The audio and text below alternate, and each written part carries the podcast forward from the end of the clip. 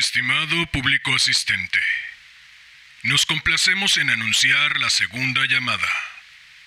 Segunda. Hola, hola. Muy buenos días, tardes, noches, madrugadas. Quien quiera que sea que se encuentre al otro lado escuchando. Queridos gatos locos, el cuento que les traigo el día de hoy lo conocí apenas este sábado, tras haberme fumado dos libros y medio de cuentos de esos que aborrezco, en donde empieza pasando nada, continúa pasando nada y termina pasando nada tras haber perdido la esperanza, haberme frustrado y haber estado a punto de no subir cuento el día de hoy o de subir cualquier cosa con la previa disculpa necesaria, apareció esta autoraza como un oasis. Claro está que, tras tantos días de leer cuentos que nada más no eran cuentos, por referirme a ellos con amabilidad, así como le ocurre a quien, perdido en el desierto, cree ver su salvación en forma de prístina agua, dudé sobremanera si realmente estaba frente a una joya o frente a un espejismo y no me permití emocionarme demasiado hasta que terminé de leerlo. Creo que saben cuál fue, al menos para mí, la respuesta a esa duda. Lo volví a leer ya sabiendo que me encontraba frente a una rara avis. Lo leí una tercera vez y con el corazón aceleradísimo supe que mi descubrimiento era real tan real como lo que relata la autora. Si ustedes compartirán o no mi entusiasmo, solo se puede saber dando paso a este cuento que, como ya es costumbre, dedico a mi madre por leerme cuando era niño, a mi padre por regalarme aquella radiocasetera, al niño que fui por combatir el aburrimiento con tanta creatividad, al hombre que soy por tomar este sueño entre las manos y trabajar para tornarlo realidad, a la autora de este cuentazo, por supuesto, y por último, no por ello menos importante, a ti, quien quiera que seas y desde donde sea que me estés escuchando. Ha llegado la hora de correr el telón y de que empiece la función. Estimado público asistente, Damián Sastre presenta I Don't Like Mondays de Vanessa Montfort. Esta es tercera llamada. Tercera. Comenzamos.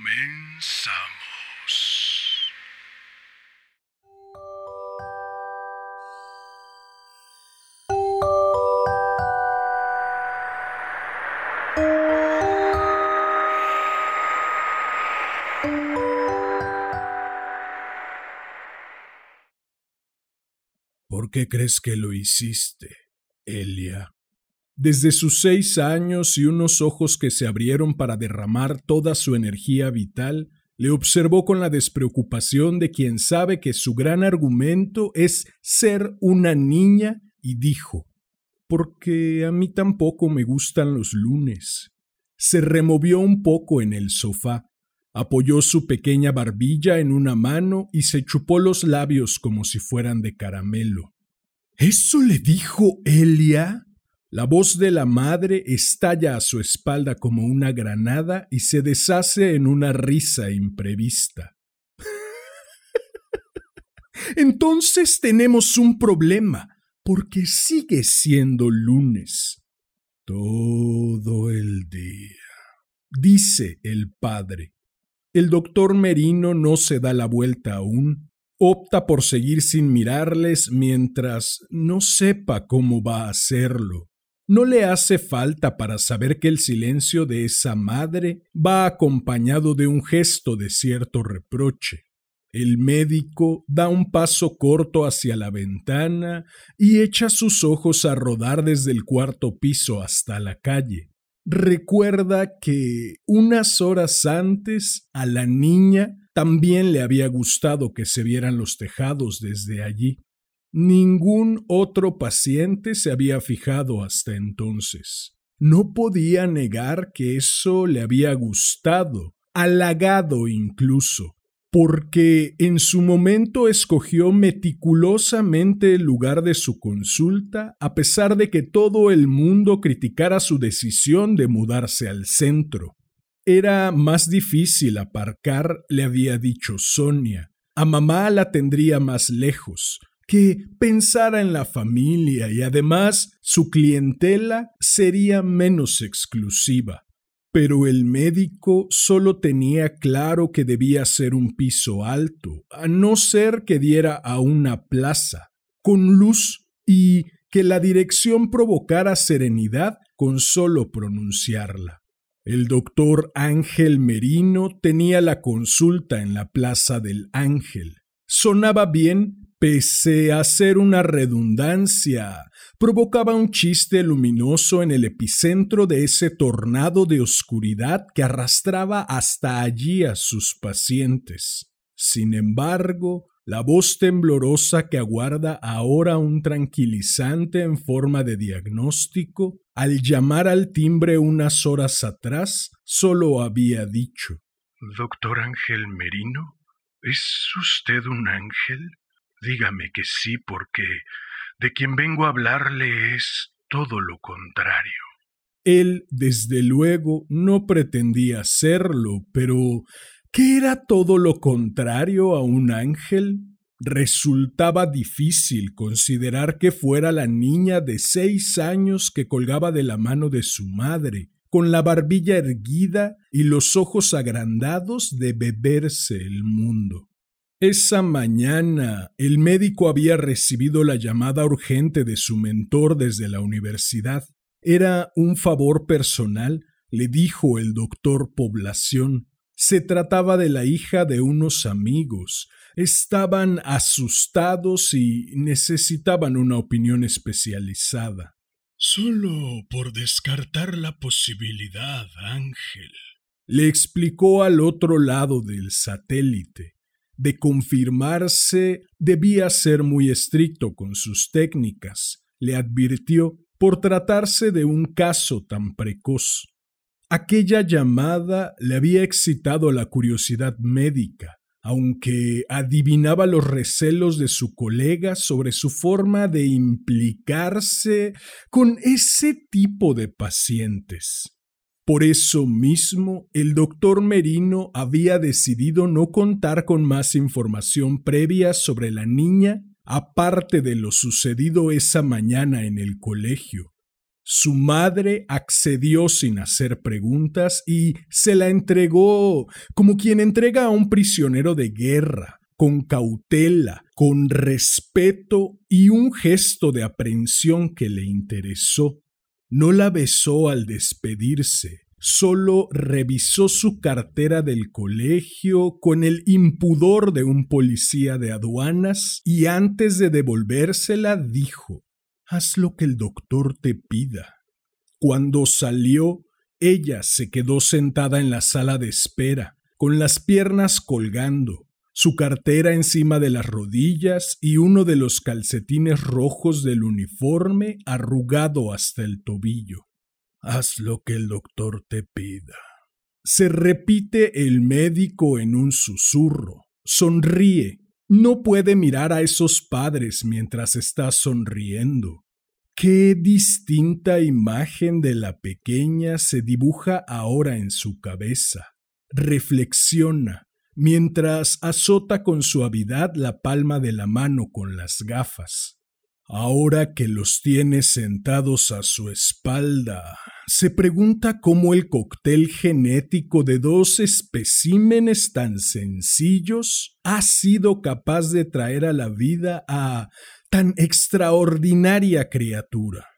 ¿Por dónde empezar a revelarle su diagnóstico? se pregunta el doctor Merino. Escarba en su perilla como si fuera a encontrar allí la respuesta. Comprueba con disgusto que sus gafas están algo grasientas. Las limpia con el fular que cuelga invariablemente de su cuello. Uno de tantos que sus hermanas le regalan por Navidad con los colores que han decidido que le favorecen. ¿Qué podemos hacer? La voz de la madre es ahora un cristal roto. Es pronto para conjeturas. Tengo que examinarla más, pero puedo darles ya un diagnóstico aproximado con el que empezara. ¿Y es? interrumpe el padre. El doctor Merino se sorprende de no haber sido capaz de retenerse los rasgos físicos del padre. Solo recuerda que se llama Sergio porque su mujer encabeza cada frase con su nombre. Tiene un fenotipo muy español, cree recordar. El profesor Población, al que a pesar de sus críticas sigue considerando su maestro, le acostumbró a esos ejercicios de observación. Eran muy útiles a la hora de recordar las terapias sin necesidad de grabarlas.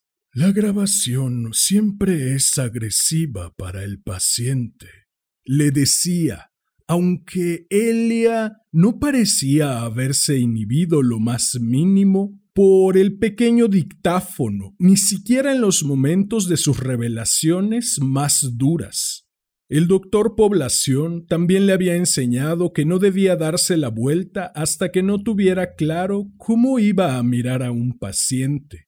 Y en este caso en concreto, los padres de la niña también lo eran. Por eso se concentró de nuevo en la vida de la plaza. Para él siempre había sido una de las más pintorescas de Madrid.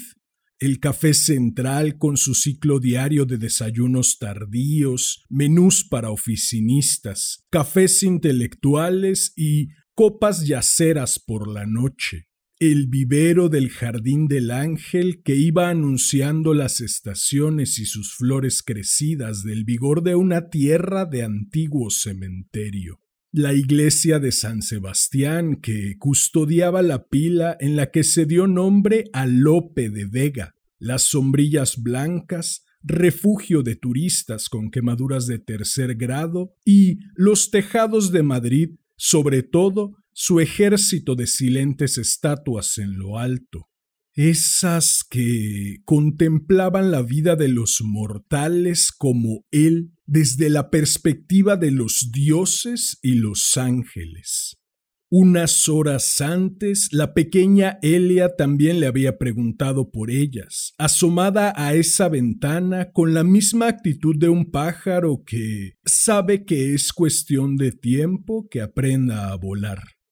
¿Quiénes son? ¿Las estatuas? Ella asintió. Se rascó una rodilla que exhibía una de esas grandes costras de jugar en el recreo. Aquel dicen que es Mercurio. Elia lanzó sus ojos más allá y apuntó con el dedo. ¿Y ella quién es? Esa que parece un ángel. Es preciosa, ¿verdad? Es una victoria alada. Antes había en su lugar. No, se impacientó. Esa no, la otra. Las miradas de ambos volaron hasta la azotea del Círculo de Bellas Artes. Es Minerva.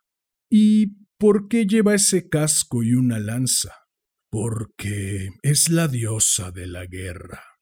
La niña siguió observando a la erguida mujer. Levantó un brazo como si se apoyara en una pica. Enfrió sus ojos hasta que parecieron de piedra. Con ese tamaño, más que una diosa, parecía un soldadito de plomo. Yo, de mayor, seré como Minerva.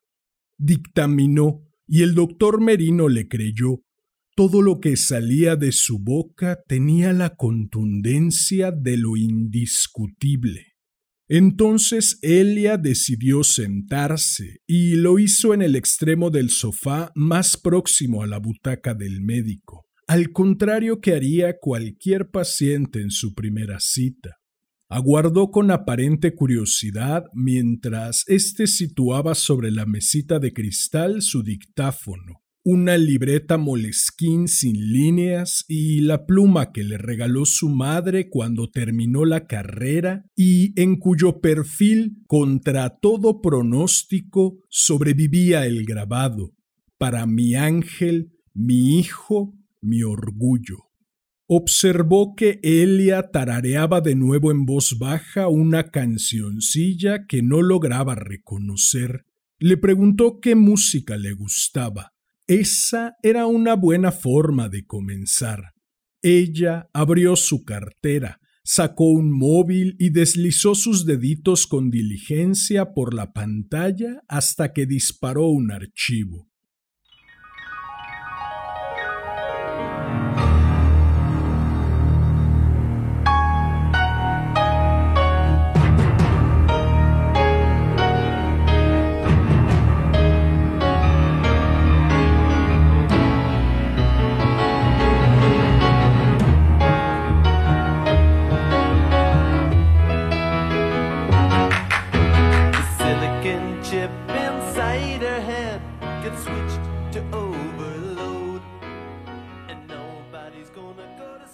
Escucharon juntos la canción de los Boomtown Rats. No parecía corresponder a los gustos de una niña de esa edad, pero ella movió rítmicamente la cabeza de pelo suave y castaño y también los labios como si supiera la letra del estribillo.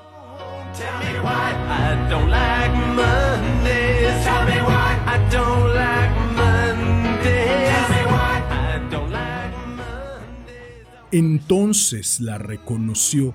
La música era jovial, juguetona, incluso dulce. Quizá no la entendiera, supuso el médico mientras acariciaba el puente de su nariz, ni mucho menos tenía por qué conocer la historia de dicha canción. Podía ser casualidad pero entonces recordó que una hora antes, en su primer encuentro, la madre había reiterado con un atisbo de orgullo que asistía a un colegio bilingüe. Puede que el poco que había podido rescatar de su corazón y su memoria. Elia ya sabe cantar canciones en inglés, dijo. ¿Cree que la canción esté relacionada por el título?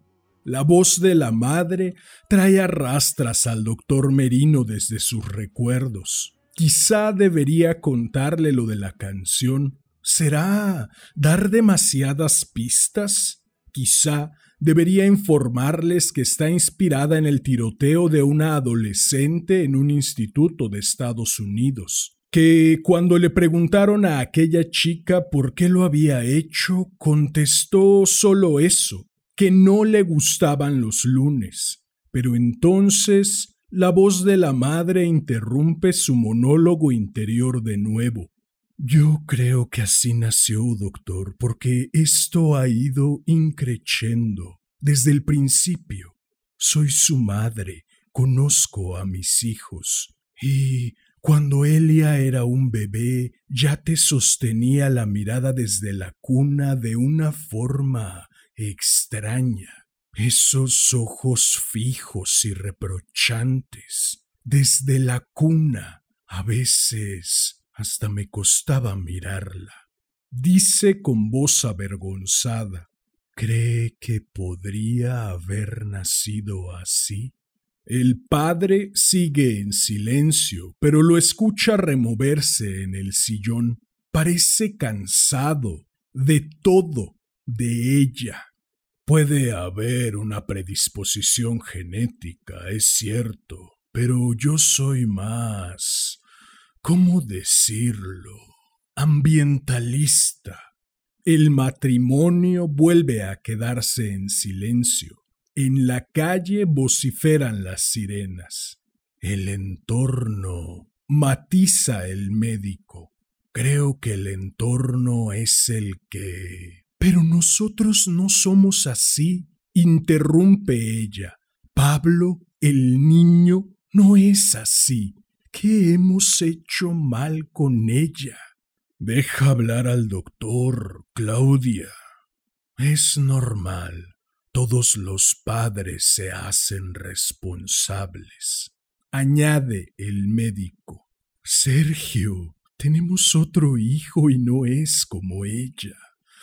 Debemos pensar en Pablo.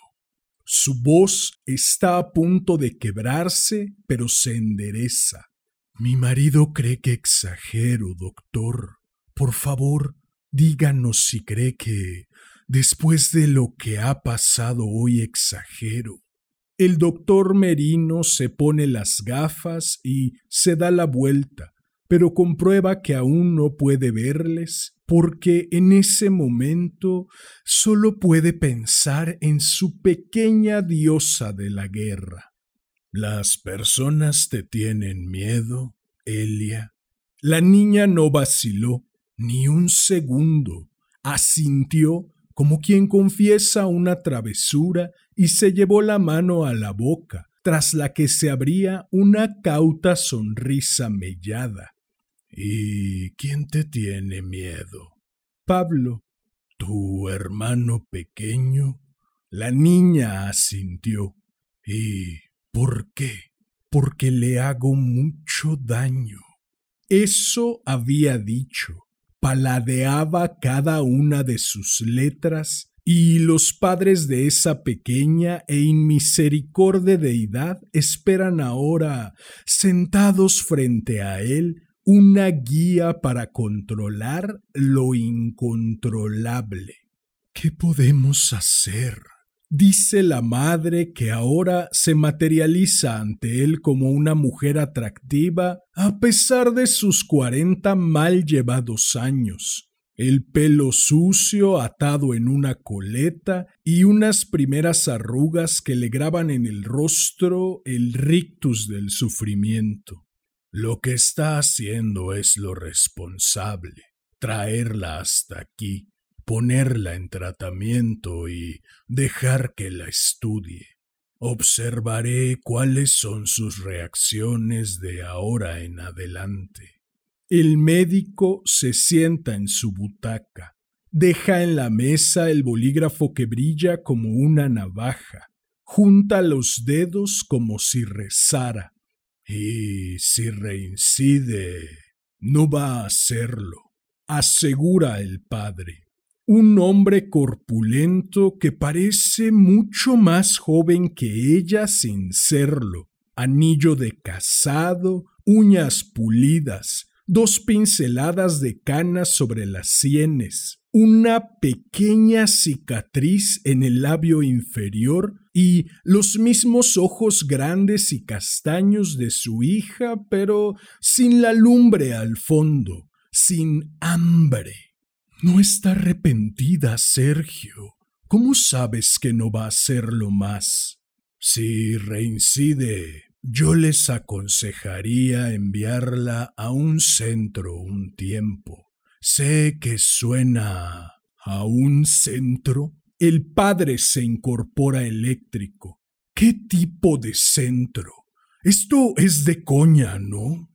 A un lugar donde el doctor Merino se da cuenta de que, en circunstancias ideales y para lograr su objetivo con mayor seguridad, habría fabricado un discurso distinto para cada uno.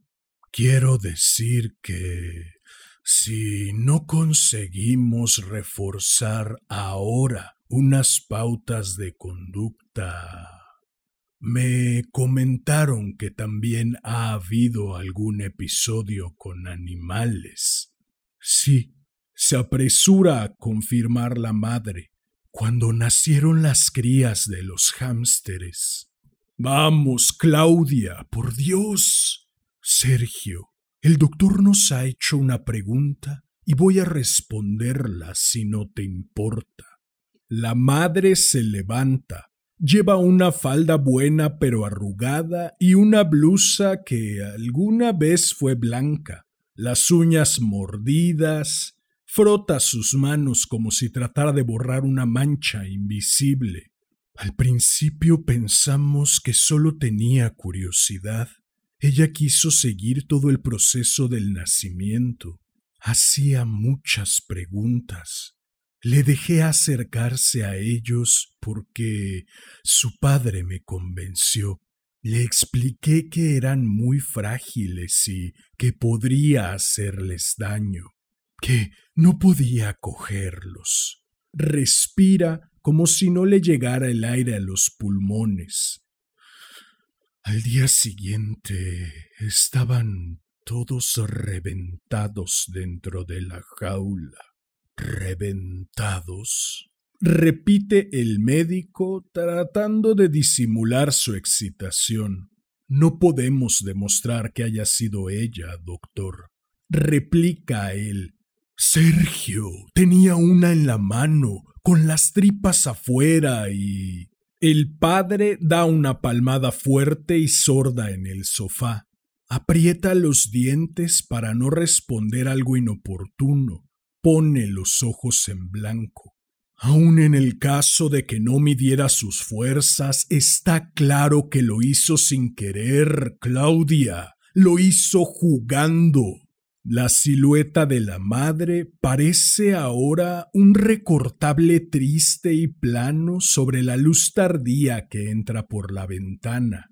Pero el doctor Merino está más interesado que nunca en el padre que ocupa el mismo lugar donde horas antes se había sentado su hija.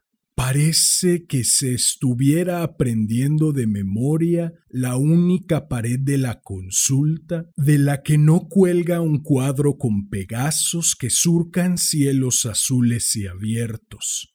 De esa misma pared había conseguido despegar la mirada de Elia al hacerle una pregunta concreta. ¿Qué más cosas? La niña posó en él esos ojos que podrían hacer arder a cualquiera y asintió. ¿Y plantas? ¿Insectos? Ella asintió de nuevo. ¿Tienes animales, Elia? Sí. ¿Cómo se llaman? La niña se incorporó un poco en el asiento. Martes y trece. Son dos hámsteres. Antes teníamos más porque tuvieron crías, pero las crías ya no están y papá dice que ya no tendremos más animales. ¿Y qué les haces a los animales, Elia? Empezó a dar pequeñas pataditas con los talones en el sofá. Les clavo cosas, los aprieto. ¿Solo un poco o mucho? Mucho. ¿Con un cuchillo? Con alfileres. ¿Y qué hacen ellos? Se pellizcó la mejilla suavemente, frotó su nariz, sus ojos volaron distraídamente sobre los muebles, a ras de la alfombra. Chillan, al doctor Merino se le aceleró el pulso y se sintió como un arqueólogo a punto de descubrir un tesoro muy antiguo. ¿Y qué intentas hacer con los animales, Elia? Entonces sus ojos de rapaz volvieron a anidar en los del médico. Se apoyó en su manita y sus pestañas se derrumbaron en un gesto que le pareció coqueto pero guardó silencio. El silencio de un Dios que calcula el momento de sus revelaciones, que pone a prueba la fe de su profeta. ¿Qué pasó con las crías de hámster, Elia? ¿Puedes describirlos? Esta pregunta pareció estimular de nuevo su parte mortal se subió los calcetines hasta las rodillas y cruzó las piernas como los indios. Son pequeños y no tienen pelo. No ven nada porque aún no tienen ojos. Siguió explicándose con desparpajo. Parecen cerditos pequeños y se mueven muy despacio y ¿Y están indefensas esas crías de hámster, Elia? Se quedó pensativa. No supo si porque no le había entendido o porque había provocado en ella una primera reflexión. Elia se llevó la uña del meñique a la boca. El médico prosiguió. ¿Dirías que pueden huir? ¿No? Se iluminó su carita. ¿Pueden verte? No, negó con la cabeza, convencida ahora y sonrió por primera vez enseñando todos los huecos de sus dientes. Entonces, ¿qué hiciste con las crías de hámster, Elia? El doctor Merino presionó con su dedo índice un botón de la grabadora y cogió su bolígrafo. Las saqué de la jaula y jugué con ellas, pero... pero... No tuve cuidado. Una de ellas, cuando la cogí pensé que estaba muerta y entonces fui al salón y mami estaba viendo la tele y le dije, Mami, ¿esta cría está muerta? Y entonces ella la miró y llamó a papi, y papi me explicó que sí, que estaba muerta. Fabricó una sonrisa traviesa y tan efímera como unos fuegos artificiales. El médico permaneció con la punta del bolígrafo inmóvil sobre su libreta, las pupilas dilatadas, la boca seca. ¿Y las demás crías también estaban muertas? No lo sé, pero dice tu madre que todas estaban muertas. Insistió con amabilidad. La niña se mordió el labio inferior con los dientes que le quedaban. No te preocupes, cariño. Estás haciendo un muy buen trabajo. Es difícil recordar, pero quiero que sepas que yo te entiendo. ¿Vale? Yo no me voy a enfadar. Dejó el bolígrafo y la libreta sobre la mesilla y se sentó en el sofá junto a ella. Yo estoy de tu lado. ¿Las apretaste mucho al jugar, Elia? ¿Fuiste brusca jugando con ellas? Asintió. ¿Y qué pasó? Murieron. ¿Todas? Sí, ¿Se podría decir que las mataste? Sí. El médico observó a su pequeña paciente de uniforme, falda gris de tablas, camisa blanca con un escudo bordado en el bolsillo, calcetines rojos. ¡Qué contradicción! Porque ningún uniforme lograría que Elia fuera como los demás. Y eso era lo que todo el mundo quería conseguir transformar en un ser vulgar a un animal único, capaz de hacer con una libertad insólita todo aquello que los demás se conformaban con soñar. Qué fácil parecía resultarle la confesión, si es que la sentía como tal no sería para ella ni un dolor ni un alivio, solo una circunstancia. Allí estaba, rascándose una calcomanía del brazo izquierdo que habría descubierto como un tesoro oculto en una bolsa de patatas. Los niños siempre eran niños, el médico le indicó que parara retirándole la mano porque ya estaba a punto de hacerse sangre. ¿Has hecho quemaduras a tu hermano, Elia? Sí, contestaba ahora con una mayor rapidez, casi con complicidad. ¿Qué tratas de hacerle a tu hermano? se volvió a apoyar en la mejilla como si le aburriera una conversación tan obvia. Quiero hacerle daño. ¿Y por qué quieres hacerle daño? Porque a mí también me han hecho mucho daño y no quiero tener cerca a las personas. La niña miró de reojo hacia un lugar entre el sofá y la puerta mal pintada del armario como si allí estuviera proyectándose una película de su pasado y luego volvió a fijarse en el médico. Infló sus mofletes y los desinfló por turnos. Después su gesto volvió a ser infantil y lamió con devoción gatuna la calcomanía de su antebrazo izquierdo.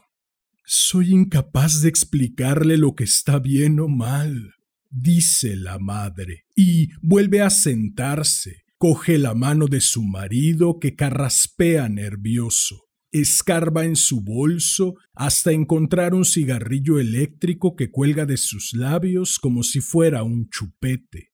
No puede explicárselo porque ya lo sabe. El médico le ofrece al padre un caramelo de menta que él rechaza con la mano y con un tono tranquilizador que no pretende serlo, continúa. Lo que trato de explicarle, Claudia, es que a su hija eso le da lo mismo, porque lo que está mal es lo que le ofrece curiosidad, le gusta y le divierte. ¿Cómo va a divertirle? Interrumpe él. Un niño desapegado no confía en nadie. Prosigue el médico mientras el padre niega con la cabeza. Por eso tampoco confía en quien le impone normas y en consecuencia deja de respetar las normas. Entonces, ¿quiere decir que le da todo igual? La madre observa ahora al médico como si no entendiera su idioma. Pero tiene que sentir algo hacia lo que hace. Ella no es capaz de sentir ahora mismo como nosotros, Claudia. No empatiza. Clava la mirada en los dos intermitentemente y se pregunta si está yendo demasiado rápido, si quizá perciben su desmesurada admiración, si la juzgan inapropiada, de modo que recupera el tono científico. Necesito que entiendan y asuman lo que estoy tratando de decirles. Es importante. En la mente de su hija mayor se ha instalado la idea de que no debe respetar las normas ni aquellos que se las imponen. ¿Por qué? Es lo que tratamos de averiguar y es importante que lo hagamos pronto. A esas alturas de la conversación, los padres de la pequeña Minerva se han perdido por los laberínticos dibujos de la alfombra. El médico se levanta y estira su chaleco, camina por la consulta y vuelve a fugarse por la ventana. Siempre le ayuda a trazar sus estrategias. La luz se extingue en la plaza y tras las grandes cristaleras del café central, unos músicos ensayan el concierto de la noche. ¿Cómo sería vivir sin normas? Había tratado a otros pacientes de otras edades y tenían en común que sentían la norma como algo tan asfixiante que la única forma de sobrevivir era romper con ella, despreciarla vivir al margen de ella. No era la primera vez que fantaseaba con poner en práctica lo que iba a probar con Elia, pero ninguno de ellos era tan puro como aquella niña. El médico azota suavemente la palma de su mano con las gafas y se las coloca de nuevo. Se gira, Puede que la forma de tratar a su hija sea convencerla de que las normas no son tan incapacitantes como las siente. Quiero decir que, en lugar de fiscalizarla, podríamos probar a darle más espacio, oxígeno. Además, hay otro problema de fondo sobre el que volveremos. ¿Otro problema? Se impacienta el padre. ¿Le parece que no tenemos ya suficiente por hoy? Ahí llega su gran oportunidad, piensa el doctor Merino, su carta negra en la baraja, aquella que le dará la constatación de si Elia es verdaderamente lo que parece. El médico les observa por encima de sus gafas. Por favor, confíen en mí. Es necesario que me respondan a unas últimas preguntas. La madre asiente agotada. El médico prosigue. ¿Han sido ustedes muy estrictos o, si lo han sido, lo han compensado con refuerzos positivos y emocionales? La encierra en la habitación por las noches. Dice el padre sin mirar a su mujer. Tengo derecho a tener miedo protesta ella arrancándose el cigarrillo de la boca. Insisto, tenemos otro hijo. Un día la vi dándole golpes en la cabeza y no había forma de pararla. Los niños juegan. Argumenta él. Tú no viste su mirada, pero sí viste los cardenales. Los niños juegan y se hacen daño. Sergio, por Dios santo, y el día que la pillé haciéndole eso a su hermano, sus ojos claros tiritan nerviosos. Tenía los pantaloncitos bajados y le estaba quemando con uno de tus cigarrillos. ¿Te parece que eso es un juego, Sergio? Se lo parece a usted, doctor. Desde entonces utilizamos cigarrillos electrónicos. Cuando le pregunté qué hacía, me dijo que quemarle sus partes y que luego le metería el cigarrillo por el... Basta, Claudia. Seguro que no dijo eso. Yo nunca la he escuchado decir algo semejante. Esto es una locura. Claro que lo es. Por eso estamos aquí, no jugando con nuestros hijos en el retiro. Como todos los padres del barrio.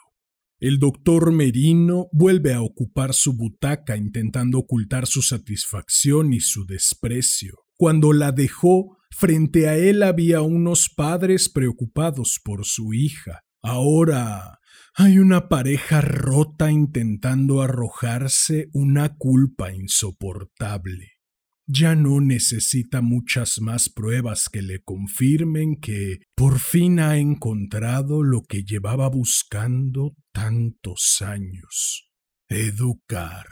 Piensa el médico mientras guarda su bolígrafo grabado, primero en el bolsillo de su camisa, aunque luego opta por dejarlo en un lugar que esté más alejado del corazón ¿Por qué no habría un carné de madre y de padre? Quizá porque si lo hubiera no aprobaría casi nadie. El insigne y nunca bien ponderado profesor Población solía decir que el proceso de educación era el que convertía a un salvaje sano en un educado neurótico. Era en el fondo un proceso de neurotización y allí estaban tres adultos neuróticos dándole vueltas a cómo soportar su fracaso encarnado en una niña de seis años que había roto sus cadenas. Y eso, a sus ojos, era un milagro vivo, un milagro. ¿Y qué ocurrió con los cuchillos? Pregunta el médico mientras consulta sus notas. La madre tensa los músculos del cuello delgado y el padre se gira hacia ella. Le has contado lo de los cuchillos, pero ¿qué tipo de cosas estás pensando, mujer? Ella le ignora y prosigue. Le pregunté y me dijo que no los tenía y Sonrió como quien planea hacer algo. Me dio miedo esa sonrisa. Pues yo he preferido preguntarle a la señora de la limpieza, que también dice que no sabe dónde están, pero llámame extravagante. Prefiero creer a mi hija. El padre se sienta en el extremo más alejado del sofá, casi dando la espalda. La madre hace como que no le escucha o ha dejado de escucharle. Se quita la goma del pelo y rehace su coleta a tirones. El médico se apoya en sus propias rodillas y mira a la madre con ternura. ¿Qué teme que pueda hacer con esos cuchillos, Claudia? Verbalícelo. Se hace un silencio que se puede cortar. Mi primer miedo fue el niño, pero ahora no sé. Es tu hija, es nuestra hija. El padre se frota la cara muchas veces como si acabara de despertarse. Y mi hija, nuestra hija, me ha preguntado hace dos semanas qué le pasaría a su hermanito si se cae por la ventana. Ahora es el médico el que habla solo con ella, con esa madre que se rompe entre dos hijos, y desaparecen de pronto el padre, las paredes, el bullicio de las terrazas de la Plaza del Ángel, sus títulos de psiquiatra, sus premios colgados de las paredes, incluso desaparece Elia. Por unos instantes entra con esa madre en ese tornado de oscuridad en el que gira y gira y que empieza a arrastrarla. Claudia, aunque sea muy duro, yo sé que usted va a poder entender lo que voy a decirle y mi obligación es serle ahora muy claro. Su hija tiene un problema muy grave, una falta absoluta de respeto por la vida. Da igual su tamaño o condición. ¿Por matar hormigas? ¿Desprecio por lo vivo? La voz del padre parece venir de muy lejos. No las mata, continúa el médico. Me ha dicho que las quema porque es inteligente. No va a meterse con nada que se le pueda resistir o revolver, sino con algo de su tamaño. La madre le observa impávida dentro de su remolino negro mientras trata de abotonarse sin éxito el puño izquierdo de la camisa. ¿Y qué remedio hay? Quiero decir que habrá algo que... para esta enfermedad, doctor. No es una enfermedad, Claudia. Su hija actúa así porque quiere actuar así. Usted sí le ha enseñado la diferencia entre el bien y el mal y ella ha escogido lo segundo. Y allí la deja, intentando abotonarse ese puño, con los ojos desplomados, mientras en la cabeza del doctor Merino vuelve a sentarse Elia frente a él que sí ha aceptado uno de sus caramelos. ¿Sabes por qué te encierran tus padres por la noche? Porque creen que le haría daño a Pablo. ¿Y se lo harías? La niña asintió con convicción y después fue resbalando en el sillón hasta encontrar un punto de apoyo entre su mano derecha y su mejilla. ¿Y cuándo se lo harías? por la noche. ¿Crees que tus padres tienen miedo de que les hagas daño también a ellos? Ella asintió. ¿Lo harías?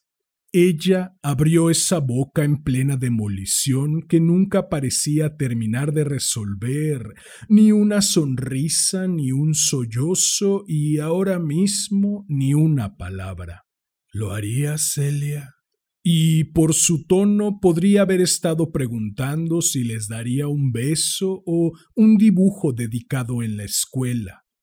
Ella asintió de nuevo mordiéndose un labio. ¿Y qué les harías?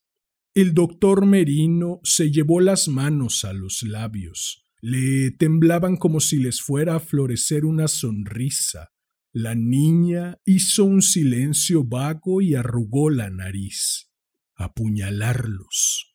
Entonces bostezó y tras reacomodarse en el sillón empezó a contarse despacio sus deditos, descubriendo en ese mismo instante todas sus posibilidades.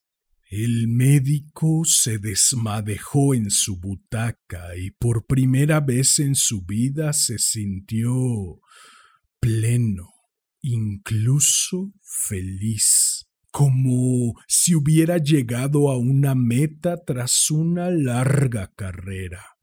En el fondo, ¿qué era un psicópata sino un ser incapaz de vivir en nuestra cárcel? Tras tanto estudiarlos, sentía que los envidiaba por su negación absoluta a cualquier tipo de sometimiento, su capacidad para vivir al margen, para no meditar entre lo que ocurre y el acto. ¿No era esa la libertad más absoluta? ¿No sentir o al menos no sentir tanto? ¿Cuánto sufrimiento se habría ahorrado en la vida de ser como Elia? ¿Cuántas decisiones habría tomado que no tomó, sin angustias, sin presiones? Luego sacó del bolsillo de su chaqueta el bolígrafo regalo de su madre, para mi ángel, mi hijo, mi orgullo. Esa inscripción que sentía que le tallaban en la piel cada vez que la leía. Por otro lado, reflexionó mientras enfundaba el bolígrafo en el bolsillo interior de su chaqueta. La mayoría de los que había tratado no llegaban a matar. Bueno, al menos no a seres de su tamaño. Algunos desahogaban su impulsividad haciéndose cazadores o tiranizando empleados en una empresa, en un partido, escalando posiciones de poder desde las que actuar sin cortapisas.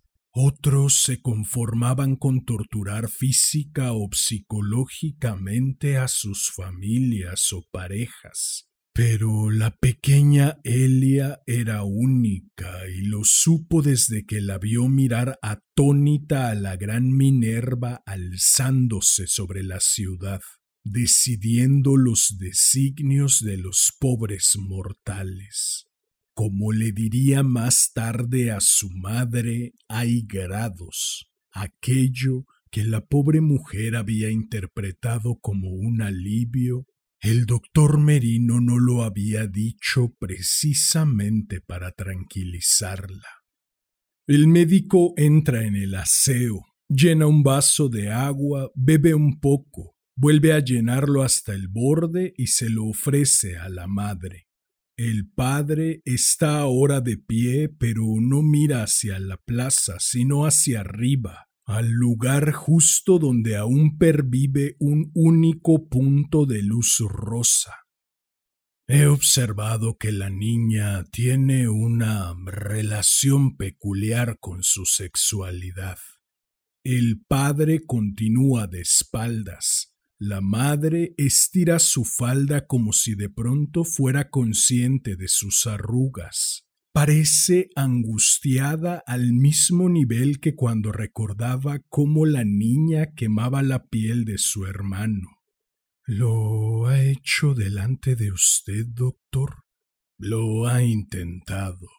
Le he dicho mil veces que esa es una parte privada pero no hay forma de convencerla. Como usted dice, no respeta la norma, la desprecia. Con todo respeto, doctor, dice el padre sin girarse. Quizá este es un tema que no tiene tanta importancia ahora, ¿no cree? Se masturba en público. Ella alza la voz. Y cuando le digo que eso no se hace y menos en un banco de la calle o en una tienda o en el coche, sigue como si nada. No sabe lo que hace, Claudia, replica él con agotamiento. Cada cuanto. constantemente. A veces todos los días. El doctor Merino coge su libreta y la abre con cautela. Dentro y doblado por la mitad está el dibujo que le pidió a Elia que hiciera al final de la sesión. También el lápiz verde que había escogido para dibujar su pesadilla, en el que había dejado marcados sus pequeños y escasos dientes. Cuando terminó de dibujarlo, lo estuvo observando un rato. Luego lo acercó hasta su nariz como si quisiera reconocer un olor, se lo pasó por el pelo, lo observó desde abajo y para finalizar se escondió tras él para asomar después unos ojazos color café sobre el filo del mismo. Pasó uno de sus deditos sobre el canto del papel hasta que soltó una pequeña exclamación excitada. Observó la yema cortada, se la chupó golosa. Oh. Observó su herida con un nada fingido interés. Mira, esto también corta. El médico recorrió con sus dedos cada línea del dibujo una figura pequeña como si estuviera acalambrada, tumbada en el suelo, otra encima más grande y animalesca. El cuerpo parecía humano, pero la cabeza se asimilaba más a la de un oso de peluche. Algo punzante, unos puntitos que a veces se convertían en rayas rellenaban el resto del espacio del papel. ¿Me cuentas esa pesadilla que dices que tienes? ¿Me describes tu dibujo? Este es el hombre y ahí estoy yo. ¿Cuántos años tienes en tu sueño? Soy muy pequeña porque tengo el pelo corto como en las fotos de cuando era muy pequeña. Bostezó. ¿Cómo te sientes cuando hablas de ello? La niña se rascó la mejilla e hizo cierto mohín de disgusto desapasionado. Ladeó la cabeza como un cachorro que no entiende. Luego se encogió de hombros y miró de reojo el rincón donde se proyectaba su pasado. Bien, no te preocupes, cariño. Estás haciéndolo muy bien. Cuéntame, ¿qué hace el hombre? Señaló el papel con su dedo índice. Tienes su mano justo ahí. ¿Dónde, Elia? La niña se llevó las manos entre las piernas. ¿Y cómo sigue tu sueño? El hombre viene y me toca y se cae sobre mí y me hace daño. El médico trataba de grabar en su memoria cada gesto o la falta de ellos, la impavidez de su relato, los ojos abiertos y despreocupados. ¿Y con qué te hace daño? Con su pene. ¿Esa eres tú, Elia? La niña asintió. Bien. ¿Y qué tienes en la cara? Esos puntos son lágrimas explicó como si le describiera el dibujo que había hecho por Navidad en el colegio. Pero ahora no lloras. Se quedó en silencio unos instantes y ahora sí sonrió. No, claro, porque ahora llora el dibujo. ¿Y quién es el hombre del dibujo, Elia? ¿Lo sabes? Ella ladeó la cabeza de nuevo como si le extrañara la pregunta. Claro. El médico la estudió en silencio durante unos segundos por si añadía más información, pero no. Quizá no era el momento de tirar de ese hilo. ¿Y tu hermano también tiene partes íntimas? Ajá. ¿Dónde quemas a tu hermano, Elia? Ahí, el médico lanzó las preguntas como una ráfaga de metralla y la niña contestó cada vez más resuelta. ¿Y qué dice él cuando lo haces? Que pare. Dice que pare, pero no, yo no paro. ¿Y le haces daño? Sí, mucho. Enseñó de nuevo los dientes de abajo, menudos y torcidos con algunos huecos. ¿Y querrías hacerle eso a otros niños? Entonces asintió convencida, como si tuviera en la mano la mismísima lanza de Minerva. ¿Recuerdas algo de lo que ha pasado esta mañana? Ella asiente y se rasca la costra de la rodilla. ¿Recuerdas qué te ha dicho tu compañero de clase antes de que lo hicieras? Sí, me ha dicho lo has escrito mal. Hoy no es martes, tonta, es lunes. Y eso no te ha gustado y por eso lo has hecho. Es que a mí no me gustan los lunes. Y entonces lo has hecho. ¿Recuerdas lo que has hecho? Empezó a enroscar su dedo en un mechón de su cabello, con ñoñería. Sí, le he quemado el pelo de la cabeza con una cerilla. ¿Cómo se llama tu compañero, Elia? Alonso. ¿Y qué ha hecho Alonso, Elia? El doctor Merino apenas podía permanecer sentado. Necesitaba convencerla de que no debía tener miedo, que no debía echarse atrás justo en este momento.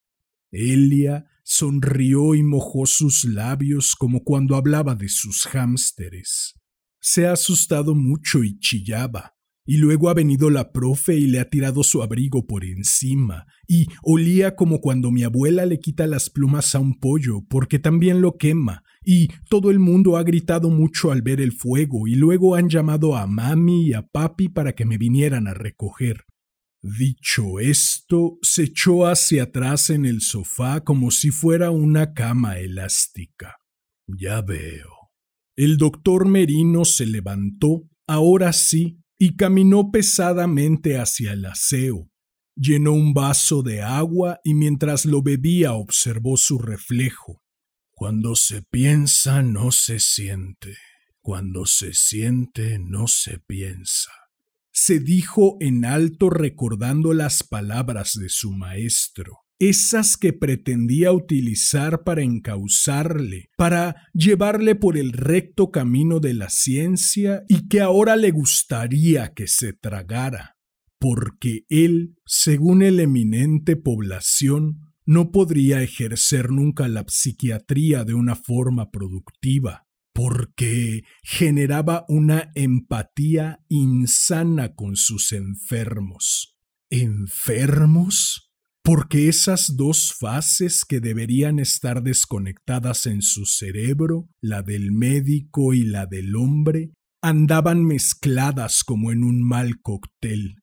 Paradójicamente, se dijo mientras se daba unos golpecitos con los dedos húmedos en las orejas se había dedicado a estudiar a aquellos que estaban libres de todo sentimiento, de cualquier empatía, a aquellos que en definitiva eran sus opuestos y estaban libres.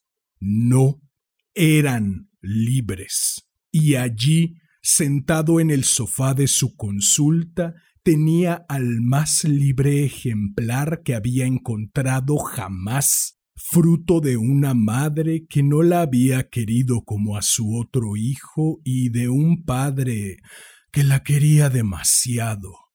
Ese sí que era un mal cóctel. Volvió a sentarse en su butaca. Elia le esperaba como si fuera a terminar un examen que se sabía para nota. El médico se puso las gafas, la miró con afecto y cogió de nuevo el dibujo, con delicadeza, como quien es consciente de su valor, de su precio como arma, como prueba, como quien sujeta las alas de una mariposa. Ahora sí era el momento.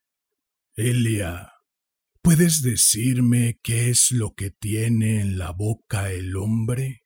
¿Puedes decírmelo? Ella lo observó con detenimiento, primero al médico, luego el dibujo. Después volvió a mirar al médico. Claro, dijo, tiene una sonrisa rota. El doctor Merino contempla ahora la escena que tiene delante de sus ojos para tomar la difícil pero necesaria decisión. Observa a esa madre que ignora la bomba de relojería que palpita dentro de su casa mientras solo parece preocuparse por disimular las arrugas de su falda. Contempla a ese padre con la mirada perdida y la mano en la boca en un acto inconsciente, quizá, de ocultar esa cicatriz que le delata. El médico observa también su molesquín que guarda un dibujo doblado por la mitad, uno que podría interpretarles fácilmente y que contaría la historia de qué le ocurre a Elia y por qué pero eso no va a curar a su pequeña, por una sencilla razón, porque no está enferma. Todo tiene sus consecuencias, se lamenta el doctor Merino mientras escoge las palabras con las que va a mentir a esas dos personas fracasadas que buscan en las paredes de su consulta un hueco por el que escapar del miedo y Elia es el resultado de un padre que nunca pudo prever que sus acciones tendrían consecuencias. Siendo fiel a la ortodoxia que practica su colega, debería darles toda la información que posee, pero ¿de qué iba a servir? se pregunta manoseando su libreta. Esa madre seguirá repartida entre dos hijos y además tendría que explicarles la atrocidad que ha cometido su padre. Un pederasta cuyo único destino es la prisión y su único tratamiento es la castración química. Un método más que discutible. Han cruzado el punto de no retorno Elia es ya un animal libre de la norma y a la larga carne de cárcel como cualquiera de su especie, a no ser a no ser que su delito lo realice siendo una niña y desde ese momento esté en observación. ¿Por qué esperar a que se haga justicia cuando la justicia ya no es posible? ¿Por qué confiar en la herramienta del derecho cuando tiene entre sus manos un instrumento perfecto, capaz de ejecutar ágilmente, sin un plus de drama, una condena? El doctor Merino tiene ya todas las pruebas y los argumentos que necesita. Deja su libreta encima de la mesita de cristal Camina hasta la ventana y mientras observa caer una luz morada sobre la plaza y las farolas amarillean el suelo ahora lluvioso, recuerda una frase a modo de última justificación. Haz todo lo que el doctor te pida. Y lo que le ha pedido a la niña va a ser orquestado meticulosamente para que todos sufran lo menos posible. Él, a quien sí le inculcaron la enfermedad de la culpa y que desgraciadamente sí posee conciencia, ahora la tiene más que apaciguada. Mientras los padres esperan sus indicaciones sentados, cada uno en un extremo del sofá, el médico les aconseja que lo mejor para Elia es que el resto de la semana la pase a solas con su padre, su madre por ser quien le impone los castigos y su hermano pequeño, víctima frecuente de los abusos de Elia, se irán a la casa de los abuelos. Luego se las ingenia para que no sea encerrada por la noche. Hay que transmitirle que se vuelve a depositar una confianza en ella. El doctor Ángel Merino tiene su consulta en la Plaza del Ángel y desde él observa cruzar la calle a la pareja que acaba de salir de su consulta. Ella no sabrá nunca que el verdadero monstruo la lleva ahora de la mano. En unos días lo llorará como una víctima. Él no sabrá nunca la vergüenza y el dolor que su hija va a ahorrarle. No, piensa el médico. Esto nunca lo aprobaría el insigne doctor Población. Desde luego que él no era un ángel, pero sí tenía el olfato para detectar cuando asomaba uno por la puerta de su consulta, uno oscuro, ignorante de sus alas. ¿Acaso no era su misión? Nadie salvo él los conocía lo suficiente. Nadie salvo él conocía su utilidad social. Por eso seguiría ayudándoles a ver el mundo desde arriba, dando un sentido a la existencia de esos perfectos e inmisericordes emisarios de la muerte, capaces de ejercer eso con que los mortales solo se atrevían a soñar.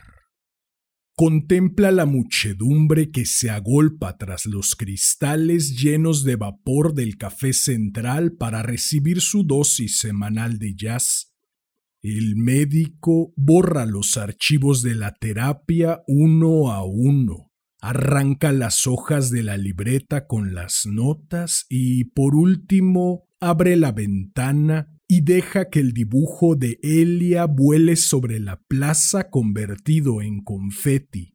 Y tras ese acto festivo, el doctor Merino celebra un gran día fantaseando con todos los planes que le ha contado su pequeña diosa de la guerra.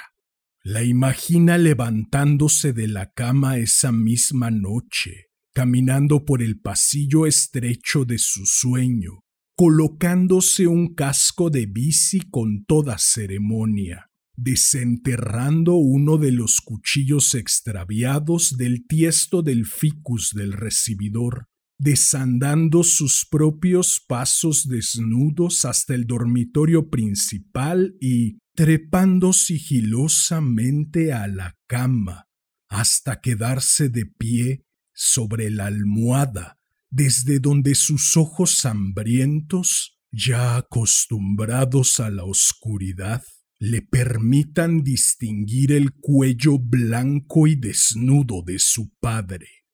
Entonces sujetará el cuchillo con la punta hacia arriba y en ese instante será consciente por fin de cuál es su lugar en el mundo, decidir sobre la vida de los mortales.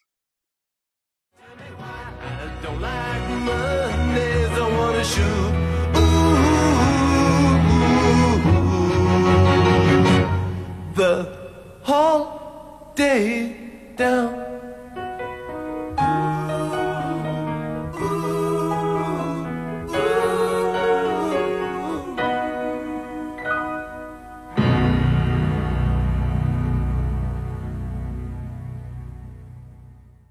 Bien, pues eso fue I Don't Like Mondays de Vanessa Montfort. Espero que lo hayas disfrutado. Si fue así, agradecería enormemente que me ayudaras compartiendo, difundiendo.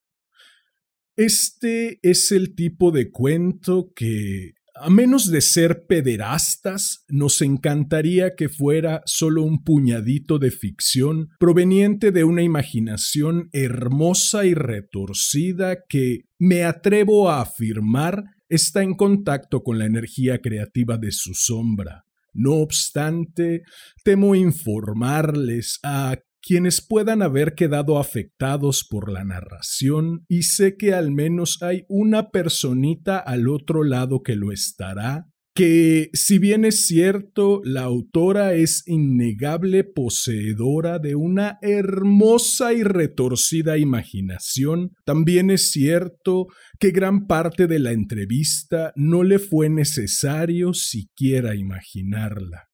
Para quien tenga la curiosidad, el morbo o el estómago, o la curiosidad, el morbo y el estómago necesarios, extiendo una invitación a buscar el mini documental Child of Rage, A Story of Abuse o Los Hijos de la Ira, una historia de abuso y conocer de primera fuente la historia de Dead Thomas, en la que no me cabe ninguna duda porque he visto muchísimas veces el documental. La primera vez, si no me equivoco, fue en la facultad. Bueno, no me cabe duda, se inspiró Vanessa Monfort para crear a nuestra pequeña diosa de la guerra. Vanessa, gracias por poseer la sombra y la buena pluma, necesarias ambas, y regalarnos este cuento. Si deseas estar al tanto del contenido que publico, si deseas comentarme algo acerca del podcast, algo acerca de este cuento o de cualquiera de los otros, o si deseas sugerir un cuento para cualquiera de las dos secciones de este hermoso, sensual y exquisito podcast. Puedes buscarme en Facebook como Damián Sastre, en Instagram como arroba casi diario de un loco y en YouTube como casi diario de un loco TV, TE espacio VE. Si llegaste hasta aquí, como ya es costumbre, Agradezco inconmensurablemente tu valiosísimo tiempo. Recibe un enorme abrazo. Ten una excelente vida y hasta la próxima.